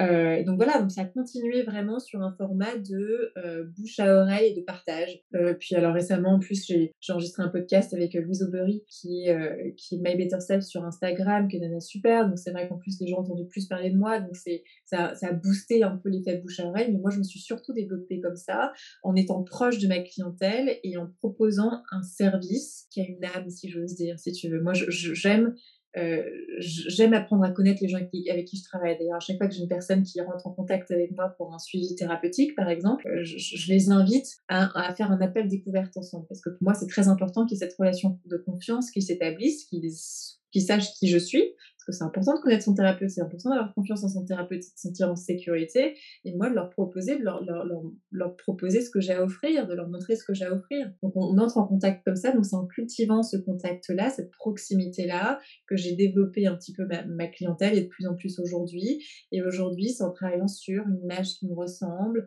Tu vois, c'est ce que je suis en train de faire sur Instagram, c'est ce que je fais avec une. Donc je fais pas ça toute seule parce que je suis pas très douée en termes de design, mais en essayant de créer quelque chose qui me ressemble. Moi, je suis, je pense que je suis assez maternante, assez cocoon. Donc j'aime bien, c'est ce que j'ai envie de proposer euh, sur mes réseaux sociaux, c'est ce que j'ai envie de proposer quand j'organise un événement, une retraite. Donc je, pense que la façon dont je, me vends, si j'ose dire, c'est juste déjà avec beaucoup de transparence, en disant voilà ce que je veux, voilà ce que je suis capable de proposer. Et, c'est en, proposant un produit qui me ressemble. En disant regardez, ça, ça c'est moi, et, moi, je vous propose quelque chose qui me ressemble. Je vous propose quelque chose qui est du moi. Je vous propose quelque chose qui, me plaît, quelque chose dans lequel je me reconnais. J'aurais pas envie de proposer quelque chose euh, de, plus clinique en fait, je me sentirais mal à l'aise. Donc moi, c'est très important d'être à l'aise. C'est très important de savoir ce que je veux. C'est très important de proposer au monde ce que je suis, mon, petit rayon de soleil, si tu veux. voilà, ce que je vaux. Aussi comment j'ai envie de rayonner. Et si ça vous tente, venez, venez tenter l'aventure avec moi. Ils sont complètement en, maîtrise, en contrôle de, cette relation en permanence. Euh, moi, j'aime dire que je dirais qu'il y a presque la quasi-totalité de mes clients, je dirais tous, alors quand c'est pas le cas, c'est parce qu'il y a une espèce de pudeur d'un côté ou de l'autre, j'imagine. On, reste dans un, dans un contact très, euh, très doux, mais à distance. Mais je dirais que la plupart de mes clients, ça, ça pourrait être des copains, ça pourrait être des copines, si tu veux. Parce qu'on a, on a créé cette, cette intimité-là. Et dans cette intimité-là, dans cette confiance, dans cette connivence, ben, on arrive à avancer ensemble. Et je dirais que c'est comme ça que j'ai construit ma clientèle, en étant proche des personnes qui me contactent, en conservant cette, cette, cette, euh, proximité-là, en utilisant tutoiement, c'est en rendant ça accessible, en disant non, je suis pas quelqu'un d'inaccessible. Déjà, je suis pas quelqu'un d'inaccessible, je suis très accessible, on peut venir me parler quand on a envie. Et puis, je, suis, je, suis, je peux être juste comme un copain, tu vois. Et notre, notre thérapie, elle peut être aussi simple que ça. Elle n'a pas besoin d'être complexe, elle n'a pas besoin d'être trop rhétorique, elle n'a pas besoin d'être trop théorique, elle n'a pas besoin d'être euh, d'être douloureuse. Non, on peut juste dans un petit cocon et avancer ensemble. Génial, super.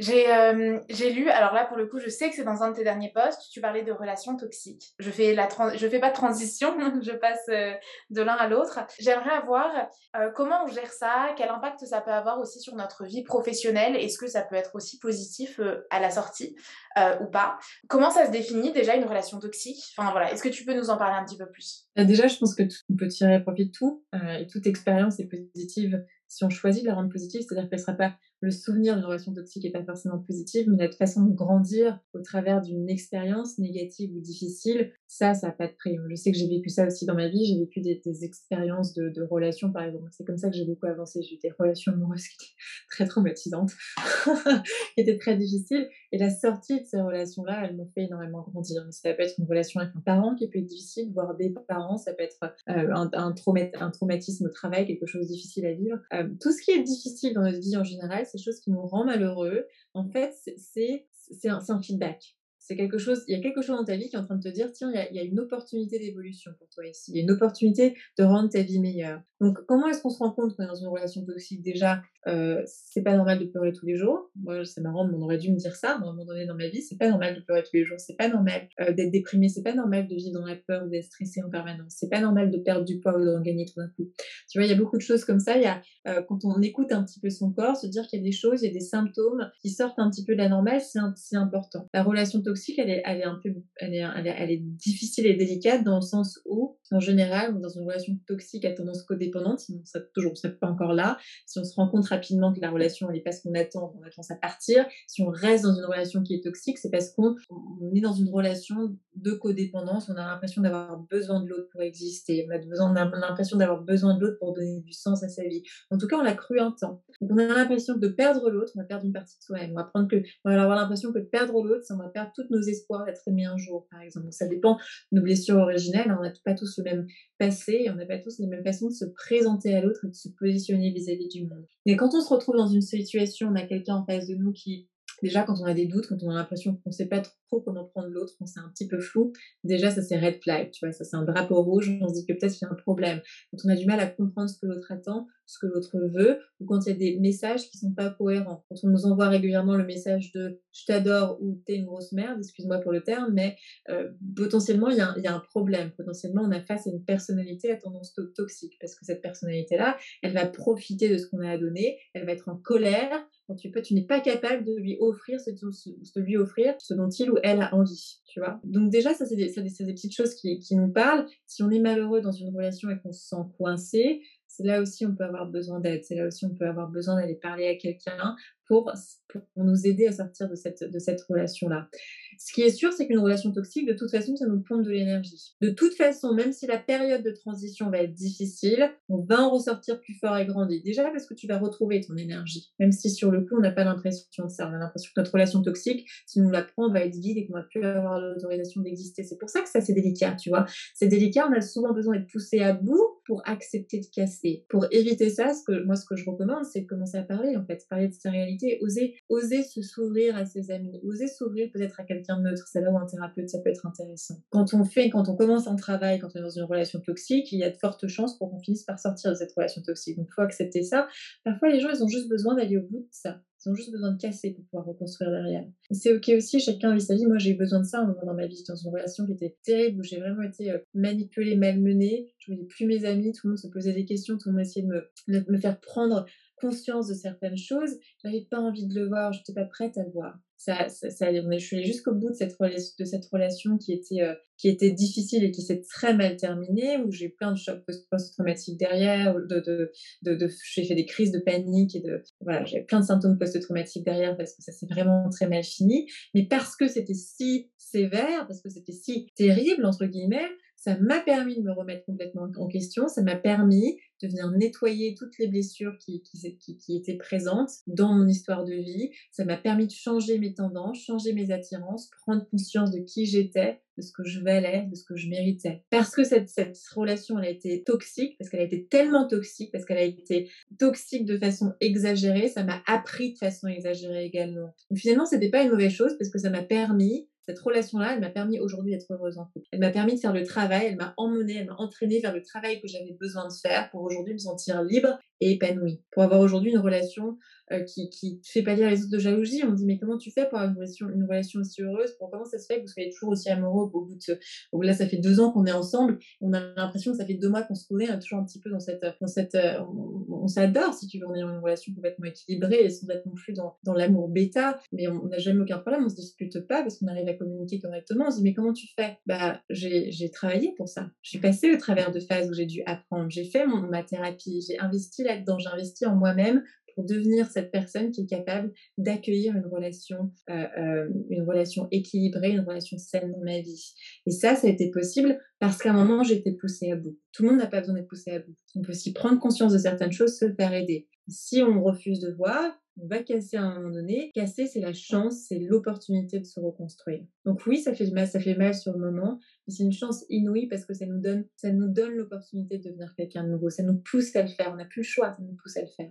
Donc voilà, la relation toxique, c'est quelque chose. Repérer un petit peu les red flags quand on est, voilà, faire taper dessus, c'est pas normal. De, se, recevoir des, des, critiques en permanence, c'est pas normal. Et d'avoir peur de dire ses vérités à quelqu'un ou de, de, de, partager sa vérité à soi, ses peurs, ses angoisses, c'est pas normal. Si on se sent pas soutenu, pas honoré, pas en joie, pas, pas heureux dans une relation, il y a un problème. La relation, devrait ça devrait être un plus dans la vie, ça devrait jamais être un poids. À partir du moment où ça devient un poids, si on se réveille stressé le matin, si euh, euh, on ne sait pas comment ça va se passer, si on a peur de se faire larguer en permanence, c'est peut-être qu'il y a un problème. Donc c'est intéressant de venir se confier. On peut se confier à des amis, on peut se confier à un thérapeute.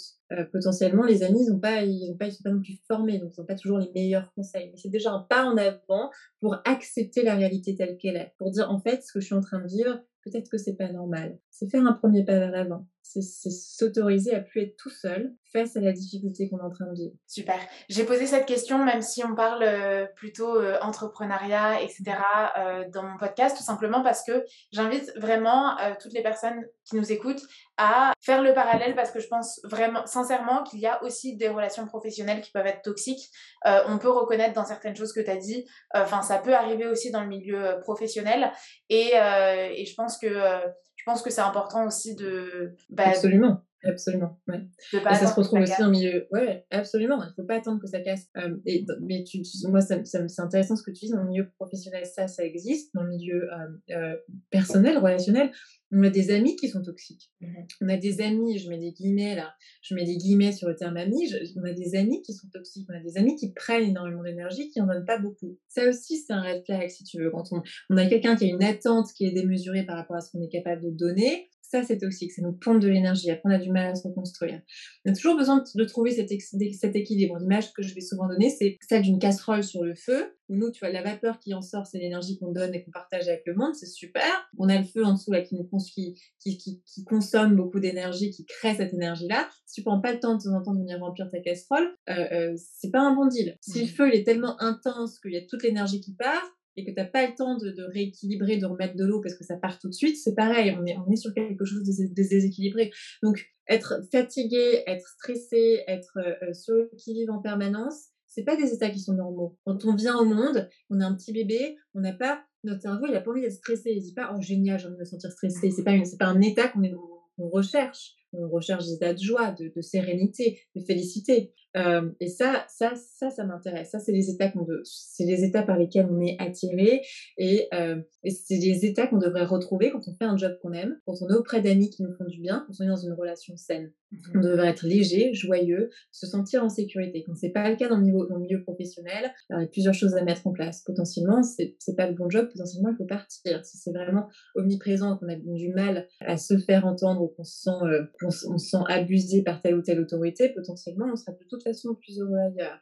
En général, au sein d'une entreprise, il y a certains corps qui sont capables d'entendre ça, d'entendre qu'on est en difficulté. Donc peut-être qu'il y a aussi euh, quelqu'un à aller voir à ce moment-là, il, y a un discours à ouvrir, il y a une communication à établir, il y a des choses à faire voir, à faire valoir. Euh, malheureusement, chez des personnalités qui sont très narcissiques, par exemple, ils, ils vivent de manipulation de mensonges et parfois c'est difficile de se faire entendre parce que parfois on est les seuls à avoir une situation réelle et c'est important. Et je, suis heureuse qu'on ait cette conversation aujourd'hui parce que moi, je me suis retrouvée dans cette situation dans ma vie. Je suis pas la seule. Je sais que beaucoup vivent ça comme ça. Ou parfois, on, a l'impression d'être le bouc émissaire de quelqu'un, personne d'autre n'est capable de le voir. Et c'est terrible parce qu'on a l'impression que personne va nous croire. Alors ça, c'est le propre un petit peu de ce qu'inflige la personnalité narcissique parce que souvent, ils ont un peu besoin d'un bouc émissaire. Malheureusement, c'est vrai aussi au sein euh, d'un groupe d'amis où tout d'un coup, il y en a un qui abuse un autre en cachette des autres. C'est vrai dans une famille où parfois on a ou un parent ou un frère ou une sœur qui va abuser quelqu'un d'autre parce il a, développé une faille narcissique. Attention, la faille narcissique, c'est une blessure. C'est pas qu'on est profondément méchant, c'est que ça vient d'un endroit d'inconfort, de blessure, de manque. En général, un manque d'amour, d'attention. On vient se venger sur les autres. On a l'impression que si les autres sont plus malheureux que nous,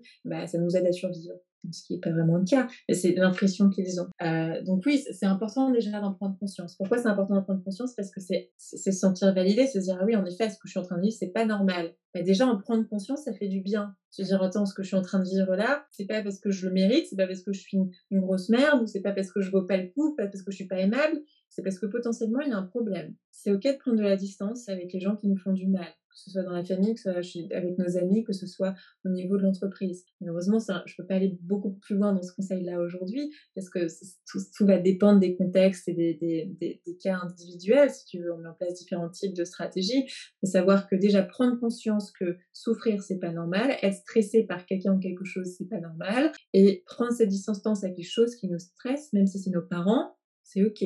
Prendre le temps de prendre de la distance, faire quelques pas en arrière pour remettre de l'eau dans sa casserole, c'est ok, on a le droit de faire ça. Au contraire même, c'est positif. Quand on met de l'eau dans sa casserole, on sera plus à même de survivre à la prochaine attaque, de profiter de notre vie, d'être plus heureux, de venir se soigner, de faire le pas en avant pour se faire aider, tu.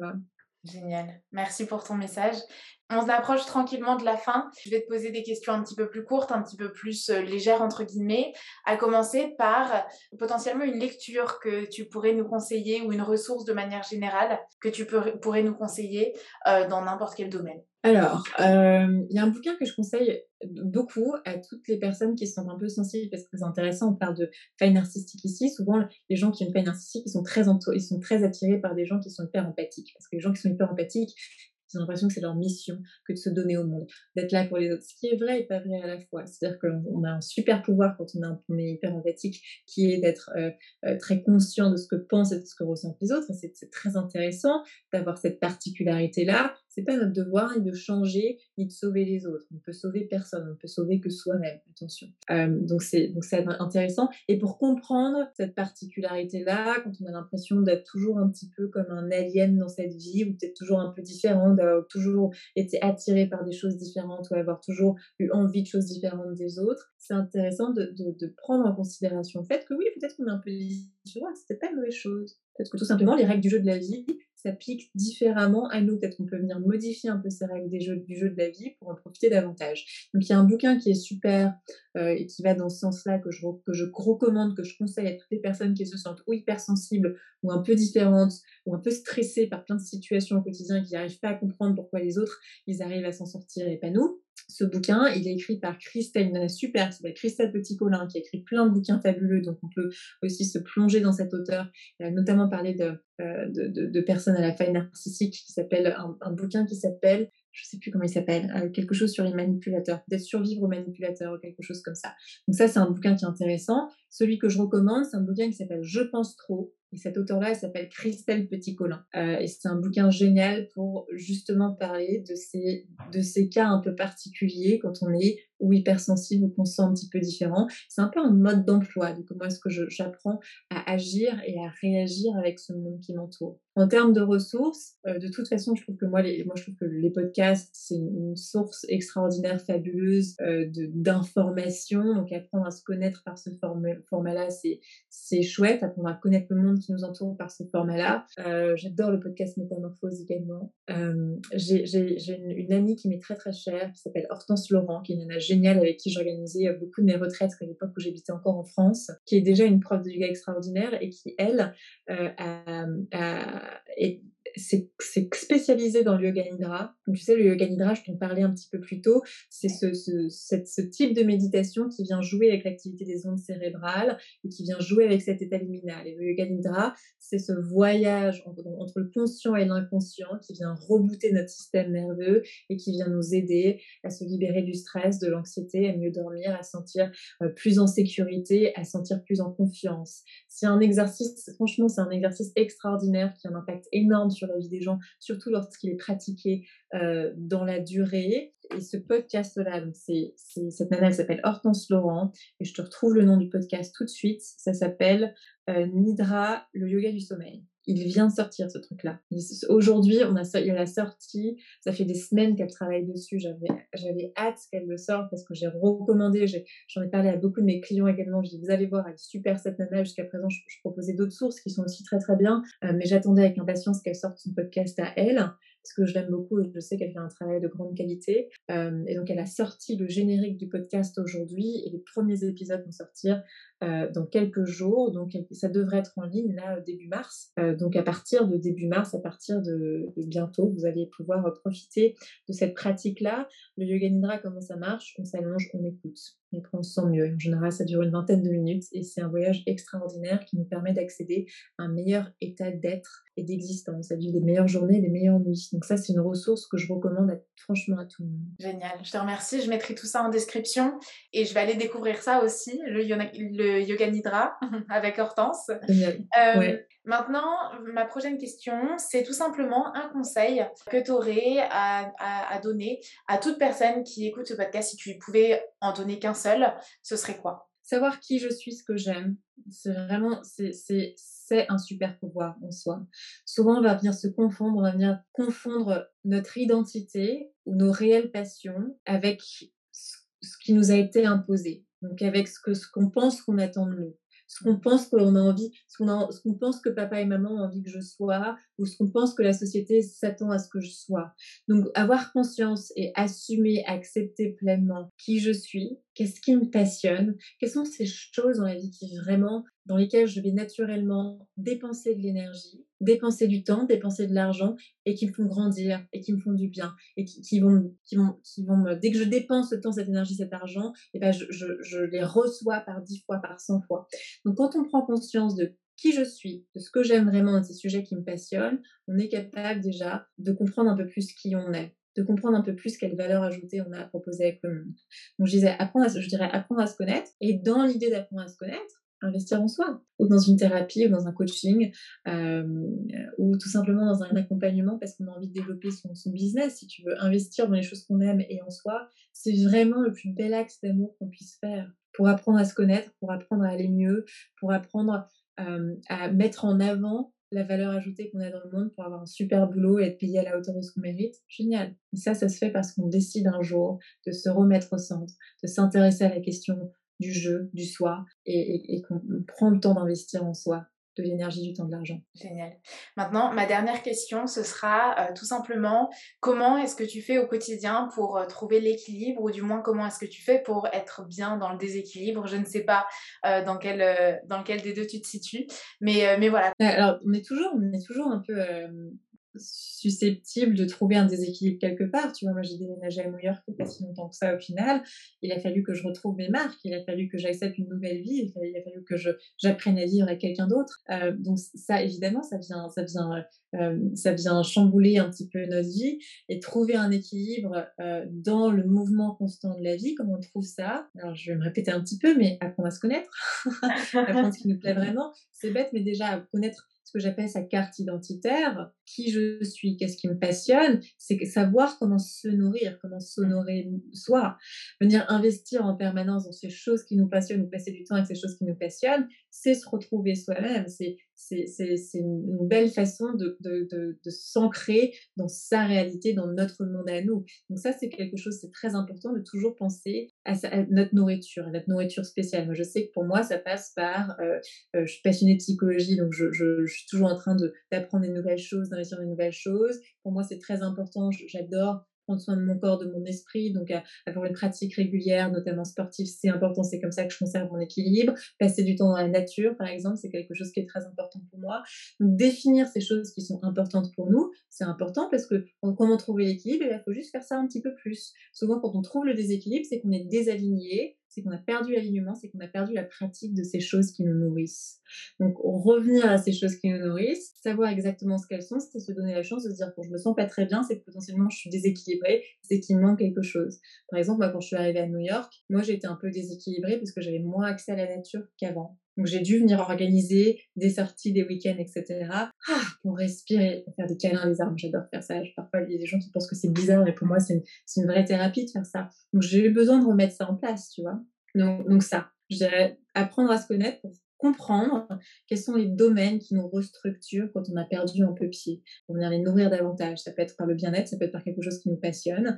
Et c'est trouver une bonne, un bon équilibre, un bon équilibre entre, ce qu'on fait et ce qui nous nourrit. On parle d'énergie yin et yang, on parle d'énergie féminine et masculine. Euh, trouver cet équilibre-là, c'est aussi primordial pour trouver un équilibre dans notre vie. Donc si on est très dans l'hyperactivité, dans le hit training, dans des activités euh, euh, hyper, on se dépense beaucoup, qu'on a un job qui, demande beaucoup d'énergie, beaucoup d'investissement, etc., potentiellement, on a besoin de rééquilibrer ça avec une énergie plus yin. Attention, potentiellement, c'est pas familier. C'est pas parce que c'est pas familier que c'est pas bien pour nous.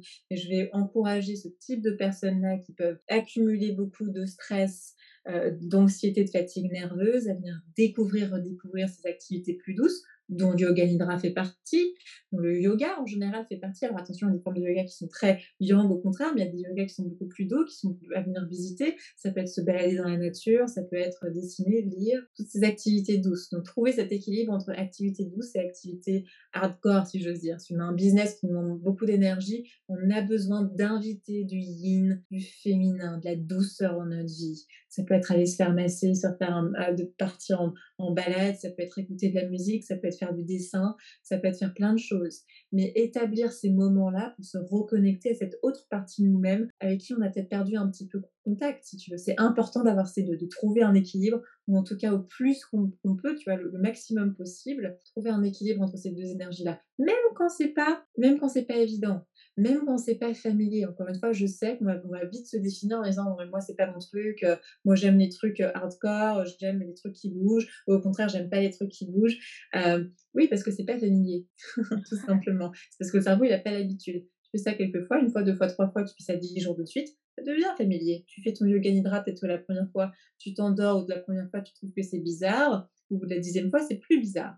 Au bout de la dixième fois, tu t'es conditionné, tu t'es conditionné différemment et tu es capable de profiter de cette expérience. Complètement, complètement. Ça me parle aussi beaucoup parce que euh, j'ai, quand j'étais euh, plus, enfin, moi j'ai grandi avec l'idée que fallait que je travaille beaucoup parce que j'avais peur d'être pauvre, etc. Et du coup, euh, pendant toute ma scolarité, je me réveillais à 5 heures du matin, j'allais à la salle de sport, je poussais des poids hyper lourds, j'enchaînais avec l'université, ensuite j'enchaînais avec le travail, ensuite Enfin, j'étais à fond et j'atteignais tout le temps une période d'épuisement dans laquelle j'étais vraiment épuisée, je faisais plus rien et je, me, et je recommençais. C'était comme ça, c'était un cercle vicieux un petit peu comme ça. Et puis un jour, je me suis forcée à prendre soin de moi. C'était quelque chose que je faisais pas. Je me maquillais pas, je me, euh, je mettais, je faisais pas de soins, rien. Alors je me maquille toujours pas beaucoup, mais euh, maintenant je fais des soins, euh, du yoga du visage, etc. Je prends le temps pour moi. Et c'est vrai que j'ai, enfin, j'ai, j'ai remarqué un vrai changement entre ces deux périodes. Et aujourd'hui, il n'y a plus de phase d'épuisement comme ça, tu vois. Donc ça me parle beaucoup. je te remercie. C'était ma dernière question. Avec grand plaisir. merci, pour, euh, merci pour ton partage. Euh, hyper inspirant. Et euh, voilà, c'est la fin de cet épisode. Merci beaucoup, Cassie. Ça a été un plaisir de partager ce, moment avec toi et j'espère que, j'espère que ça pourra en inspirer certains.